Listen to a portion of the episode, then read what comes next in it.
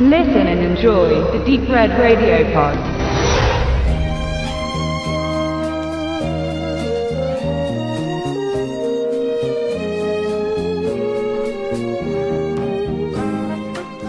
Es ist Sommer und das Sommerloch im Fernsehen ist bereits spürbar, sieht man einmal von EM, Olympia und Co. ab, die den sonst momentan eher im Biergarten vorzufindenden Fernsehgucker noch vor die Glotze holen. Doch seit einigen Jahren stopfen nun schon Medienterminator Oliver Kalkofe und sein Bullshit-Kollege Peter Rütten dieses Loch mit den schlechtesten Filmen aller Zeiten, kurz Schläferz auf Tele 5. Und ab heute, dem 15. Juli 2016, ist es wieder soweit. Jeden Freitag gegen 22 Uhr werden sich nun Kalkofe und Rütten wieder unglaubliche Filmmachwerke vornehmen, dem Zuschauer präsentieren und dabei aufs Köstliche vorführen und sezieren. Dass man sich über die Filmauswahl manchmal herzlich streiten kann, ist dabei wieder Woche für Woche auf Facebook und Twitter zu spüren, wenn sich die Zuschauer ordentlich und lautstark über die ausgewählten Filme auslassen und dabei kein Blatt vor den Mund nehmen, genau wie das Moderatorenduo. Schläfer 2016 beherbergt dabei wieder einmal so manche Perlen des schlechten Geschmacks und anders als in den letzten Jahren sind dieses Mal alle zwölf Filme bereits bekannt gegeben worden als da wären.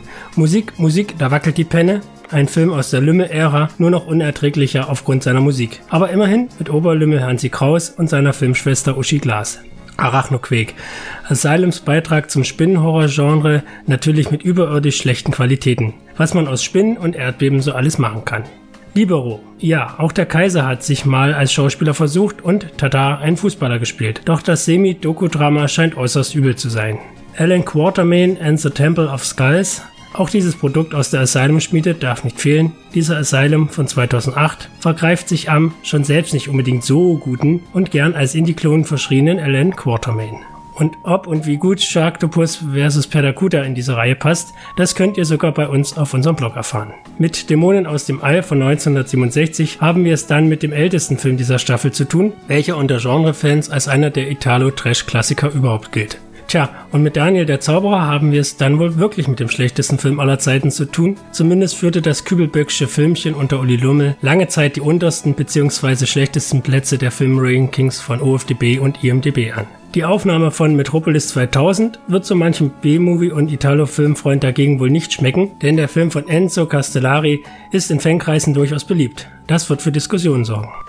Genauso wie Invasion aus dem Inneren der Erde, einem kultigen Hongkong-Knaller aus dem Jahre 1975. Aber wenn wir mal ehrlich sind, passen dürfte der Chinese Superman in die Reihe allemal. Bei Ich, ein Groupie, haben wir es dann mit einem Erwin C. Dietrich Produkt zu tun, sprich nackte Tatsachen sind angebracht. Unser Experte für den deutschen Erotikfilm Udo Rotenberg würde dem Schläferzstempel zwar vehement widersprechen, was Olli und Peter dazu sagen, ist aber sicher trotzdem interessant.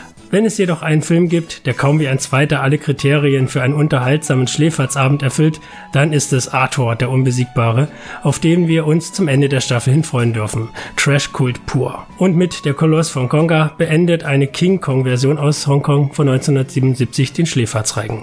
Stellt sich somit nur noch die Frage, was ist mit Sharknado 4? Bisher halten sich die Infos dazu, ob das Highlight auch in diesem Jahr das Ende der Staffel darstellen wird oder nicht, noch in Grenzen. Angekündigt ist bisher jedoch noch nichts, aber Schläferz ohne Sharknado fast unvorstellbar. Von daher gibt es zumindest Teil 1 bis 3 als Schläferz-Version seit heute auf DVD. Unterm Strich sei somit gesagt, dass die Filmauswahl mal wieder ein herrlich bunter Mix geworden ist durch alle Dekaden des schlechten Films. Der ein oder andere Film wird für heiße Diskussionen sorgen, ob es sich wirklich um einen Schläferz handelt oder nicht. Andere dagegen passen wie die Faust aufs Auge. Schönes Detail am Rande, die Klassiker aus den 70ern und früher halten dieses Mal die Oberhand. Doch egal wie schläferzig der ein oder andere Film auch ist, durch Kalkofe und Rütten wird es wieder ein großer Spaß werden und man bekommt Werke zu sehen, die so mancher sich wohl sonst nie anschauen würde. Eine Entdeckungstour durch die Untiefen des Films ist also garantiert.